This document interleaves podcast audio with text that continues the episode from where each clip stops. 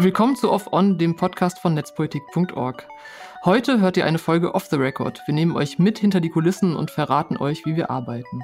Ich bin Anna, Co-Chefredakteurin von Netzpolitik.org. Und in dieser Ausgabe geht es um einen großen Überwachungsskandal. Es geht um demokratische Staaten, die ihre eigenen Bürgerinnen hacken. Dieses staatliche Hacking passiert mit einem Trojaner namens Pegasus. Er kann Handys infizieren und alles mitschneiden, was darauf passiert. Im Visier von Pegasus und anderer Staatstrojaner Software sind unter anderem Journalistinnen, Anwältinnen und Menschenrechtsaktivistinnen auf der ganzen Welt. Im Jahr 2020 haben Medien mit ihren Enthüllungen die Sache erst richtig ins Rollen gebracht. Sie hatten eine Liste mit mutmaßlichen Zielpersonen, darauf waren mehr als 50.000 Telefonnummern. Jetzt arbeitet das EU-Parlament den Skandal in einem eigenen Ausschuss auf. Das ging letztes Jahr im April los. Aber man kann sich zwar die stundenlangen Videoaufzeichnungen aus dem Ausschuss anhören, aber der Ausschuss veröffentlicht keine Protokolle. Das heißt, die vielen Stimmen von Expertinnen sind versteckt in Videodateien und nicht durchsuchbar. Wir bei Netzpolitik.org holen sie ans Tageslicht. Wir transkribieren die Videos selbst und veröffentlichen die Wortprotokolle Monat für Monat. Hunderttausende Zeichen. Die meiste Arbeit mit dem PEGA-Ausschuss hat bei uns ein Team aus wechselnden PraktikantInnen. Drei Monate lang war das Tim Wurster. Hallo Tim. Hi, Anna. Tim, du warst im Februar bei uns. Bevor wir zu deiner Arbeit an den PEGA-Protokollen kommen, was hat dich überhaupt dazu gebracht, dich bei uns für ein Praktikum zu bewerben? Also ich habe mich bei euch beworben, weil ich A, ein journalistisches Praktikum machen wollte und mir B, aber auch relativ klar war, dass ich zu keinem von den großen Medienhäusern will. Und bei euch fand ich es cool, dass ihr Spenden finanziert und deshalb fast komplett unabhängig seid oder komplett unabhängig seid und euch auch nicht scheut, Haltung zu zeigen. Und ich glaube, dass dieser unabhängige und offene Journalismus die Zukunft ist und wollte da ein Teil davon sein. Und außerdem macht ihr gute Arbeit und berichtet über aktuelle Themen wie den Pegasus-Ausschuss. Genau, zum Pegasus-Ausschuss. Hast du dich vor dem Praktikum überhaupt schon mal mit Staatstrojanern beschäftigt oder war das so ein ganz neues Thema für dich? Du bist ja wahrscheinlich nicht zu uns gekommen, weil du gesagt hast, ich will unbedingt Protokolle vom Pegasus-Ausschuss veröffentlichen. Nee, auf keinen Fall. Also ich hatte mich auf jeden Fall nicht in diesem Umfang mit dem Thema beschäftigt. Also als Politikwissenschaftsstudent bin ich irgendwie schon sensibilisiert für staatliche Repression. Aber da ging es im Studium, wenn überhaupt, um sowas wie Internet-Shutdowns oder sowas ähnliches. Nie um so spezifische Tools wie jetzt Staatstrojaner, wie Pegasus. Das heißt, äh, ich wurde tatsächlich dann erst durch euch, auch durch eure Berichterstattung ein bisschen darauf aufmerksam, über die Berichterstattung zu Finn Fischer zum Beispiel. Ihr macht es jetzt ja auch schon seit mehr als zehn Jahren. Aber ja, so intensiv mit dem Thema beschäftigt habe ich mich dann erst im Praktikum und habe auch dann erst verstanden, warum ihr von Staatstrojanern sprecht oder von staatlichem Hacking und halt nicht von äh, Späßsoftware oder sowas ähnlichem. Okay, vielleicht für die Hörerinnen und Hörer. Warum reden wir denn von Staatstrojanern? Weil es ein treffenderer Begriff ist und nicht so überspezifisch wie Späßsoftware, weil es nicht nur darum geht, dass man irgendwie Menschen überwacht, sondern dass man ohne deren Wissen in IT-Systeme eindringt und die beschädigt und dann quasi freie Fahrt hat auf den Geräten. Genau, und im Pegasus-Ausschuss geht es ja um Staatstrojaner. Das hat ja alles angefangen mit dem Trojaner Pegasus, der eben namensgebend für den Ausschuss war, von der Firma NSO Group. Aber es gibt ja noch viel weitere Staatstrojaner, die von kommerziell arbeitenden Firmen hergestellt werden und dann eben von staatlichen Stellen eingesetzt werden. Genau. Also die erste Frage, die man sich, glaube ich, stellt, wenn man so hört, wir veröffentlichen Protokolle von einem Ausschuss, ist, warum macht der Ausschuss das nicht eigentlich selber? Wäre das nicht eigentlich die Aufgabe des Ausschusses, dafür zu sorgen, dass die Protokolle gemacht werden? Die haben ja auch ein Sekretariat, die haben ja Mitarbeitende. Warum müssen das unsere PraktikantInnen machen? Tja, wir machen es ein bisschen aus der Not gedrungen, weil das Parlament, dessen Aufgabe das eigentlich wäre, wie du ja schon richtig gesagt hast, der Ansicht war, dass das zu aufwendig ist und zu viel Geld kostet und deswegen machten es jetzt halt wir, beziehungsweise inzwischen ihr, Netzpolitik, besonders die Praktis mit nur einem Bruchteil von dem Budget, weil es halt sonst niemand macht. Okay, aber wie arbeiten die denn dann? Also da sind ja die Abgeordneten, die in dem Ausschuss sitzen und die müssen ja viele, viele Leute befragen und haben viele, viele Sitzungen. Und wenn die keine Protokolle haben und wenn wir die nicht zufällig machen würden, wie bereiten die sich denn vor? Und die schreiben ja auch oder die arbeiten ja auch gerade an einem Abschlussbericht. Da braucht man ja irgendwie Unterlagen. Ja, die braucht man auf jeden Fall. Deswegen bedanken sich auch die ParlamentarierInnen regelmäßig bei uns, bei euch, weil diese Protokolle eben so wertvoll sind für die Arbeit. Und wenn wir es nicht machen, dann ist eine gute Frage, wie das dann funktioniert. Vermutlich haben die auch irgendwelche PraktikantInnen, die dann in den Sitzungen versuchen mitzuprotokollieren oder machen es im Anschluss so ähnlich wie wir. Eine Zeit lang hat auch Cornelia Ernst, die linken Abgeordnete im Ausschuss, eigene äh, Mitschriften, Zusammenfassungen veröffentlicht. Aber ja, zum Arbeiten sind diese Protokolle essentiell und bis auf uns macht es niemand regelmäßig. Ja, so in so einem Video ist es halt irgendwie ein bisschen schwierig, dann so Steuerung F zu drücken und zu suchen, ob man die eine Stelle dann doch nochmal wiederfindet. Genau. Wahrscheinlich ist das, und es ist ja auch ein bisschen blöd, wenn dann jeder einzeln irgendwie seine Mitarbeitenden da mitnimmt, die dann irgendwelche Notizen machen müssen und am Ende, weiß ich nicht, wie die das machen, schmeißen sie sie alle zusammen und vergleichen nochmal.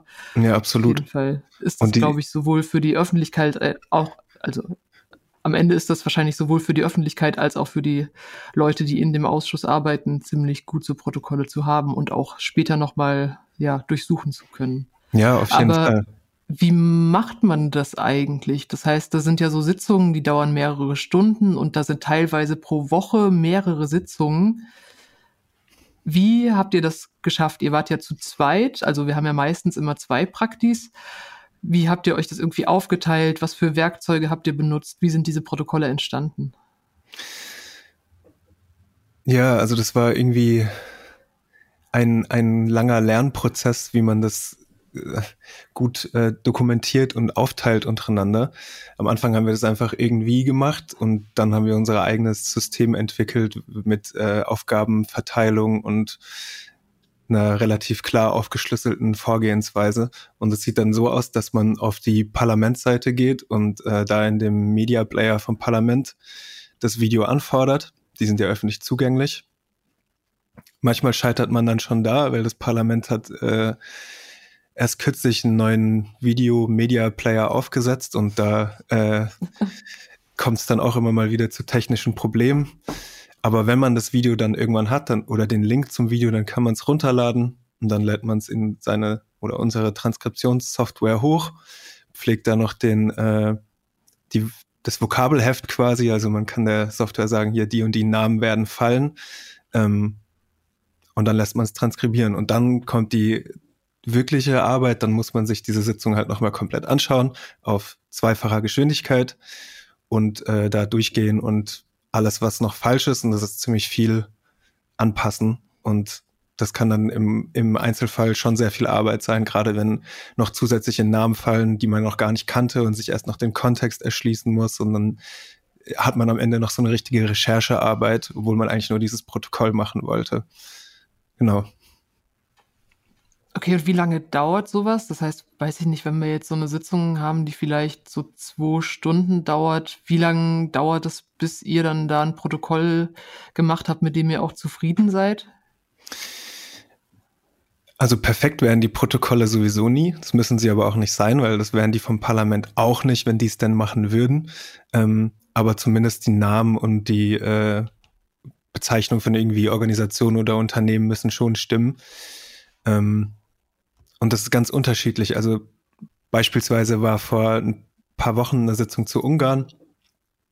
Die ging auch ungefähr zwei bis drei Stunden und da sind aber halt so viele Namen gefallen, dass man da wirklich dann mehrere Stunden gebraucht hat, also fünf bis sechs, um das Protokoll zu bearbeiten, weil man halt einmal die Sprachbarriere hat und erstmal die Namen irgendwie verstehen und herausfinden muss und sich dann noch den Kontext erschließen muss. Und meistens kennt man sich halt nicht in den innenpolitischen Wirren von irgendwelchen europäischen Ländern aus. Also da können dann schon mal fünf bis sechs Stunden draufgehen.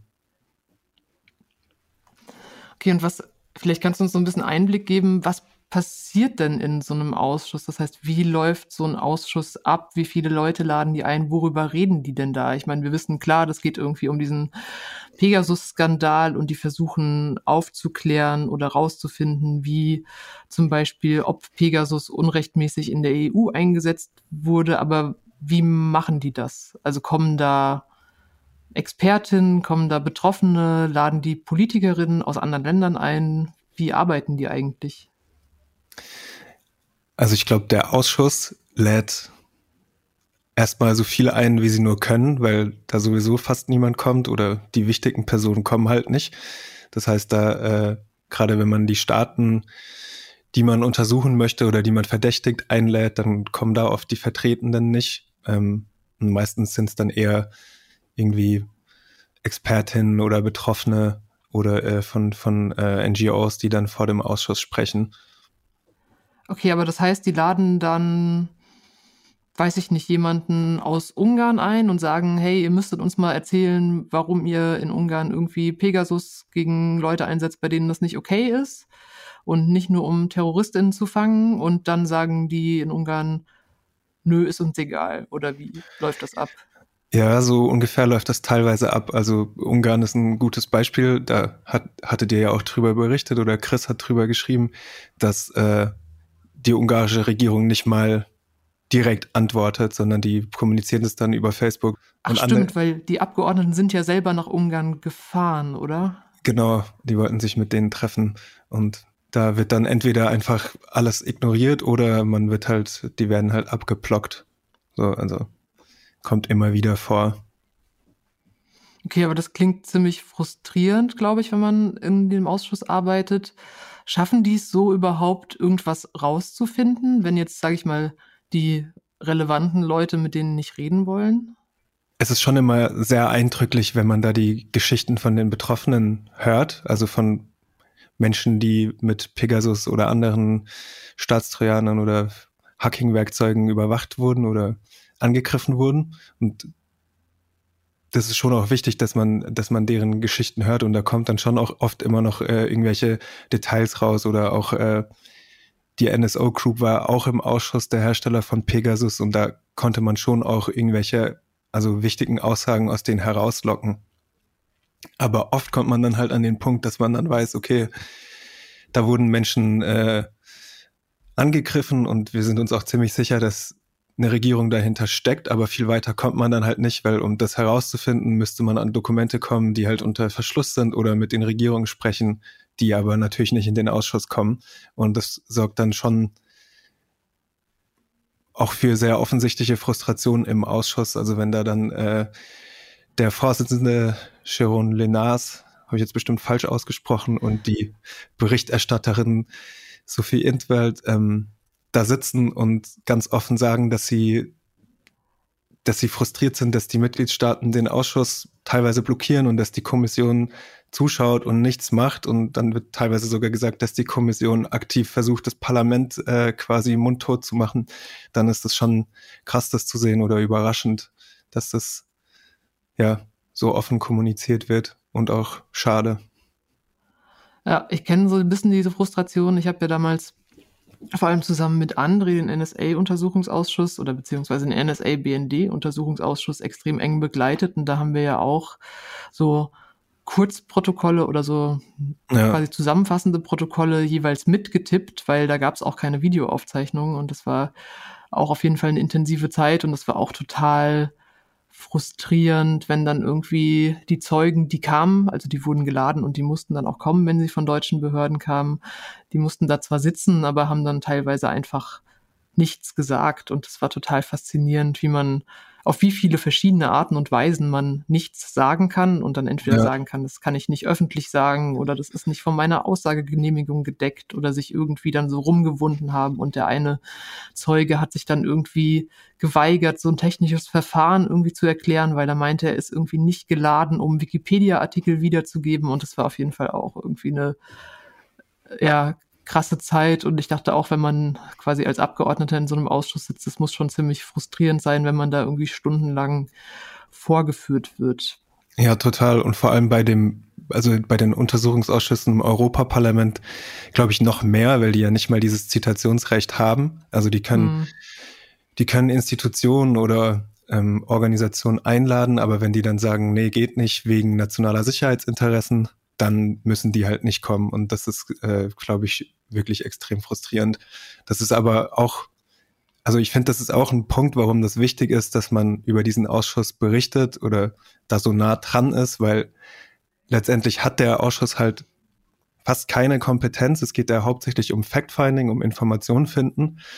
Und dann ist es auch wichtig, dass diese Informationen, die da irgendwie erarbeitet werden, und da kommen schon wichtige Sachen raus, gerade auch der Bericht von äh, Sophie Intfeld, ähm, dass diese Informationen auch außerhalb von Straßburg oder Brüssel überhaupt rezipiert werden.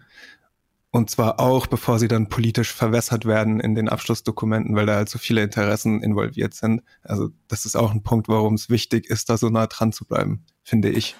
Ja, und ich finde so ein Gutes, was solche Ausschüsse haben, ist, dass sie einfach über einen langen Zeitraum das Thema wichtig machen. Das heißt, ja. normalerweise hat man ja, also so im Medienzirkus hat man ja so ein Event und dann gibt's Aufmerksamkeit für ein Thema und dann geht das Event vorbei und dann irgendwie passiert erstmal nichts mehr. Aber gerade wenn man so einen Ausschuss hat, dann hat man ja wirklich über Monate lang immer wieder einen Anlass, über Dinge zu berichten oder das nochmal an die Öffentlichkeit zu ziehen oder nochmal irgendwie einen Fokus drauf zu legen.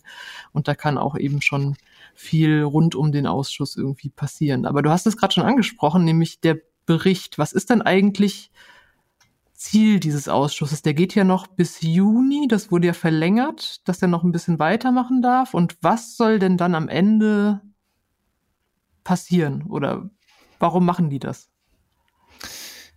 Tja, warum machen die das? Ähm, Hauptsächlich geht es dann darum, dass dieser Bericht eben verabschiedet wird. Also der Ausschuss ist letzten Endes dazu da, äh, quasi so, so eine Bestandsaufnahme zu machen, sage ich jetzt mal. Und dann äh, schreibt die Berichterstatterin Sophie Intwelt eben den Bericht, dann können da die Abgeordneten ihre Änderungsanträge abgeben und am Ende wird es dann so gemeinsam verabschiedet und dann wird es dem Parlament vorgelegt. Quasi so, hier, das haben wir herausgefunden. Und dann sagen die, okay, cool, äh, und viel mehr kann da erstmal nicht passieren. Aber der Ausschuss kann auch noch äh, Empfehlungen aussprechen, also quasi direkt an die äh, Kommission und den Rat adressierte Empfehlung, was aus, aus der Sicht des Ausschusses passieren soll, also so Policy-Empfehlung quasi. Ähm, das kann der Ausschuss auch dem Parlament vorlegen und dann kann es da im Parlament im Plenum verabschiedet werden. Ähm, ist aber auch nicht bindend, aber es ist nochmal mehr Druck dahinter an die Kommission auch irgendwie, ja, die Arbeit von dem Ausschuss nicht einfach nur zu versanden lassen am Ende, sondern dass da irgendwie was Bleibendes übrig bleibt. Okay, das heißt, der Ausschuss könnte sowas machen wie in seinen Bericht schreiben, wir brauchen irgendwie neue Regeln, wie die EU-Staaten mit solchen Staatstrojanern umgehen dürfen. Und bitte, liebe EU-Kommission, mach einen Gesetzesvorschlag, der sagt, weiß ich nicht, Staatstrojaner verbieten oder so. Ja, so in etwa. Im krassesten Fall. Okay, und dann kann sich die EU-Kommission überlegen, machen wir das oder machen wir das nicht. Und wenn das EU-Parlament dahinter steht, gibt es natürlich schon einen gewissen politischen Druck, aber so richtig verpflichtend wird's nicht. Nee, richtig verpflichtend wird's nicht. Also die können diesen, also zusätzlich zu diesem Bericht diese Empfehlungen erarbeiten an die Kommission und den Rat, aber außer politischer Druck ist dann da nicht viel dahinter. Aber deswegen geht's auch darum, dass man hinter diesen Ausschuss und auch hinter die Ergebnisse des Ausschusses eine so breite Mehrheit wie möglich versammelt, um dann halt am Ende auch so informell diesen Druck auf die Kommission auszuüben und dann hat man irgendwie da schon ein bisschen Handhabe, denke ich, aber nee, es ist nicht verpflichtend. Okay, aber sieht man denn schon, in welche Richtung es gehen wird? Es gibt ja schon diesen vorläufigen Bericht. Was hast du irgendwie einen Überblick, was da so drinne steht? Ja, also die Hauptforderung, das ist auch in allen Studien, die der Ausschuss so in Auftrag gegeben hat, war das so das grobe Fazit und das steht jetzt auch so im Bericht drin und wird auch von irgendwelchen UN-Menschenberichterstatterinnen so gefordert, dass äh, es vermutlich notwendig ist, irgendwie ein äh, temporäres Moratorium auszusprechen für den Export, Import den, äh, und den Einsatz von Staatstrojanern, solange bis man wenigstens irgendwie adäquate Rechts- oder einen adäquaten Rechtsrahmen auf die Beine gestellt hat, weil aktuell gibt's halt kaum äh, gerichtliche Ex-ante oder Ex-post-Kontrolle, also vor oder nach dem Einsatz und auch keine Möglichkeit für Betroffene irgendwie sich dagegen zu wehren oder dass die überhaupt benachrichtigt werden. Also bis dieser rechtliche Rahmen steht, soll es ein Moratorium geben und die EU soll auch auf jeden Fall mal ihr bestehendes Recht umsetzen, also die Exportregulierungen oder äh, Privacy-Verordnung, sowas, das war immer der Tenor aus dem, aus dem Ausschuss bis jetzt. Okay, das ist ja auch so eine Forderung, die schon so Menschenrechtsorganisationen schon vor dem Ausschuss hatten, zu sagen, so, wir haben gerade so durch die letzten Enthüllungen gesehen, okay, diese ganze Staatstrojaner, also dieses ganze Business rund um Staatstrojaner, weil im Endeffekt ist es ja ein Business, weil das kommt ja irgendwie von privaten. Firmen, ist so irgendwie außer Kontrolle geraten und irgendwie die Staaten können sich das kaufen und machen damit irgendwie teilweise, was sie wollen oder zumindest oft irgendwie auch Dinge, die sie nicht sollten. Und deshalb, bis wir diesen ganzen Kram unter Kontrolle bekommen, irgendwie rechtlich und bevor wir mit unseren rechtlichen Regeln irgendwie an den Punkt kommen, wo wir das Gefühl haben, wir kriegen das in den Griff, soll das erstmal komplett verboten sein. Genau. Okay. Zumindest, zumindest temporär. Und also der Bericht hatte bisher immer vorgesehen, dass dieses äh, konditionale Moratorium quasi ähm, gelockert werden kann pro Mitgliedstaat, aber dann sollen die konkret nachweisen, dass sie irgendwie eine funktionierende Regulierung oder Kontrolle von diesen, von diesen extrem mächtigen Tools haben und vorher nicht. Okay. Hältst du das für realistisch, dass das passiert? Ähm, das ist eine gute Frage. Also ich stelle mir dann immer so, keine Ahnung, dann stellt sich der nächste Politiker hin und sagt, aber die nationale Sicherheit und wir werden alle untergehen, wenn wir das jetzt irgendwie nicht benutzen dürfen. Ja. Ich denke, das ist ja dann so der typische Reflex, der dann kommt. Also ist auf jeden Fall eine total gute Forderung, aber ich wäre ein bisschen skeptisch, ob sowas dann am Ende auch irgendwie ja, tatsächlich also passieren kann.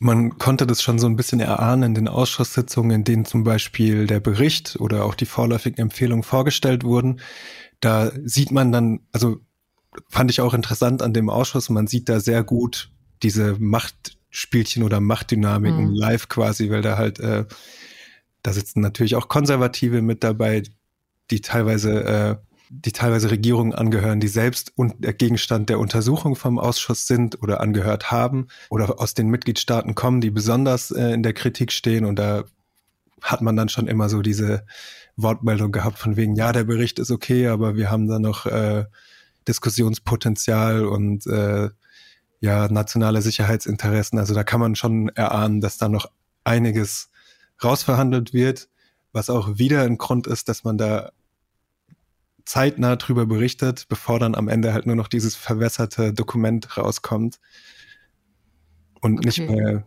die eigentliche Arbeit widerspiegelt. Aber was sind das so? Also wer steht denn da besonders im Fokus? Welche Regierungen sind das in, in der EU? Also in dem Bericht ist es ähm, vor allem Polen, Griechenland, äh, Ungarn und Spanien, Ja. wo die Regierungen mutmaßlich äh, ihre BürgerInnen gehackt haben. Und Zypern steht immer noch so im Fokus als ein Land, wo oder was so als, als Export-Hub genutzt wird in der EU quasi, weil es da auch halt bestehende EU-Gesetze kaum durchgesetzt werden, offenbar. Okay, aber das heißt, mit dem Ganzen, was du so erzählst, und wenn man sich jetzt vorstellt, das geht noch bis Juni, habe ich schon das Gefühl, da wird noch einiges übrig bleiben, was Ja. auch nach Juni noch rauszufinden ist. Ich meine, wir wissen ja auch, also wir wissen ja zum Beispiel in Deutschland auch nicht, über welche Staatstrojaner deutsche Behörden alle so verfügen. Wir haben immer mal wieder Medienberichte, die dann irgendwie aufdecken, so, okay, hier hat das BKA das getestet und hier wurde das mal eingesetzt, aber von Ja. irgendeiner Transparenz darüber, was in Deutschland überhaupt passiert und welche Werkzeuge überhaupt zur Verfügung stehen, sind wir ja auch noch ganz weit entfernt. Ja, das ist auch ein guter Punkt. Das wollte ich nämlich noch hinzufügen. Man, also, da wird dann immer viel von Ungarn oder Polen geredet, also so die, die üblichen Verdächtigen in der EU, sage ich mal. Aber es sind auch ganz viele andere Staaten, die den Ausschuss blockieren. Zum Beispiel war ja André vergangenen November im Ausschuss als Sachverständiger zu einer Sitzung zu Deutschland, wo die Bundesregierung und das BKA auch einfach nicht gekommen sind. Und erst vergangene Woche äh, hat der Ausschuss auch öffentlich gemacht. Ich glaube, Jérôme Lenas war das sogar selber, also der Vorsitzende, und hat so aufgelistet, wie viele Staaten bisher gar nicht erst auf die Anfragen von dem Ausschuss reagiert haben. Und da sind dann auch Länder dabei wie, ähm, ich will jetzt nicht lügen, aber die Niederlande, Dänemark und sowas. Hm. Also es ist der Ausschuss wird von ziemlich vielen Staaten einfach ignoriert bis blockiert. Und das sind nicht nur Polen, Ungarn, Griechenland oder Spanien. Okay, das heißt, es gibt eine Menge zu tun, auch wenn der Ausschuss vorbei ist. Ja. So, wenn du jetzt so zurückblickst und weiß ich nicht so, was du vorher so über Staatstrojaner gedacht hast und was du mittlerweile über Staatstrojaner denkst, hat sich das verändert durch die Arbeit mit und über den Ausschuss für dich? Nee, also mich hat's schon geschockt, was vielleicht auch meiner eigenen Naivität geschuldet ist, weil ich mich, wie gesagt, davor gar nicht so spezifisch jetzt mit Staatstrojanern beschäftigt hatte. Ähm, aber zum Beispiel in einer der letzten Sitzungen, die ich protokolliert hatte, war Peggy Hicks vom UN-Menschenrechtsbüro zu Gast und sie hat da irgendwie treffend auf den Punkt gebracht, was auch mein bleibender Eindruck ist. Also sie sagte, dass es halt bei Staatstrojanern letztendlich geht's da einfach um Macht. Also wer hat diese Werkzeuge und wer hat sie halt eben nicht. Und das verschiebt dann auch nochmal ganz krass irgendwie die, die, die Machtbalance oder das Machtungleichgewicht, was jetzt in autoritären oder totalitären Staaten sowieso schon besteht zwischen Staat und Zivilgesellschaft, wenn man es so nennen kann, aber auch in liberalen Demokratien zwischen, äh, also sogenannten liberalen Demokratien zwischen JournalistInnen und dem Staat oder so. Und so richtig realisiert habe ich das dann schon erst, als ich mich damit beschäftigt habe. Und um das zu verstehen, muss man aber auch kein ITler sein. Also äh, ja, vielleicht bin ich da auch besonders sensibilisiert als Politikwissenschaftsstudent, aber ich mich hat's schon geschockt und ich verfolge das Thema jetzt auch viel enger als davor. Okay. Apropos, du verfolgst das Thema, du hast ja bei uns viel, aber nicht nur Pega-Protokolle gemacht. Welche Themen außer Staatstrojanern und Pegasus und den ganzen Sachen da drumherum interessieren dich denn sonst noch so? Was, was hast du bei uns sonst noch so getan? Ja, also bevor ich zu Netzpolitik kam, hatte ich so ein, so ein schönes Dokument, wo ich mir so mögliche Themen aufgelistet hatte. Letztendlich habe ich dann fast nichts davon gemacht. also ich dachte eigentlich, ich kann irgendwie über die Digitalisierung der Verwaltung oder so schreiben, weil das ja auch zum Studium passt. Ähm, letztlich hat sich das dann nicht so äh, materialisiert, aber ich war dann auch total froh drüber, weil ich bin, ich habe dann irgendwie am Ende viel über so Arbeitsthemen geschrieben, ist mir aufgefallen und hatte da auch voll Spaß dran und finde es auch mega wichtig. Also ich habe dann viel über die geplante Plattformrichtlinie von der EU geschrieben oder auch über Plattformarbeit allgemein, also zum Beispiel über Cloudworker, die irgendwo in Kenia für Facebook Inhalte moderieren. Und irgendwie hat sich das dann hat sich da dieses Arbeitsthema rauskristallisiert, also auch zum Beispiel Arbeitskämpfe bei Google oder äh, irgendwie wie, wie sich Gewerkschaften gegen Algorithmen oder die zunehmende Automatisierung von Arbeit wehren und so weiter. Also ja, irgendwie diese Arbeitsthemen haben mir Spaß gemacht und interessieren mich und verfolge ich jetzt auch weiter, auch neben dem PEGA-Ausschuss, den ich jetzt auch aktiv verfolge. Okay, dann vielleicht hören wir oder lesen wir noch was weiteres von dir bei uns, wenn du mal wieder Zeit hast, irgendwas zu schreiben. Ja, hoffentlich. Okay, damit sind wir am Ende des Podcasts. Wenn ihr Fragen oder Feedback zu dem Podcast habt, dann schreibt uns gerne eine E-Mail an podcast.netzpolitik.org. Und wenn ihr den Podcast mögt, gebt uns gerne eine gute Bewertung, damit uns andere besser finden können. Dieser Podcast und alles, was wir sonst so machen, wird über Spenden finanziert und mit eurer Spende macht ihr möglich, dass es uns überhaupt gibt.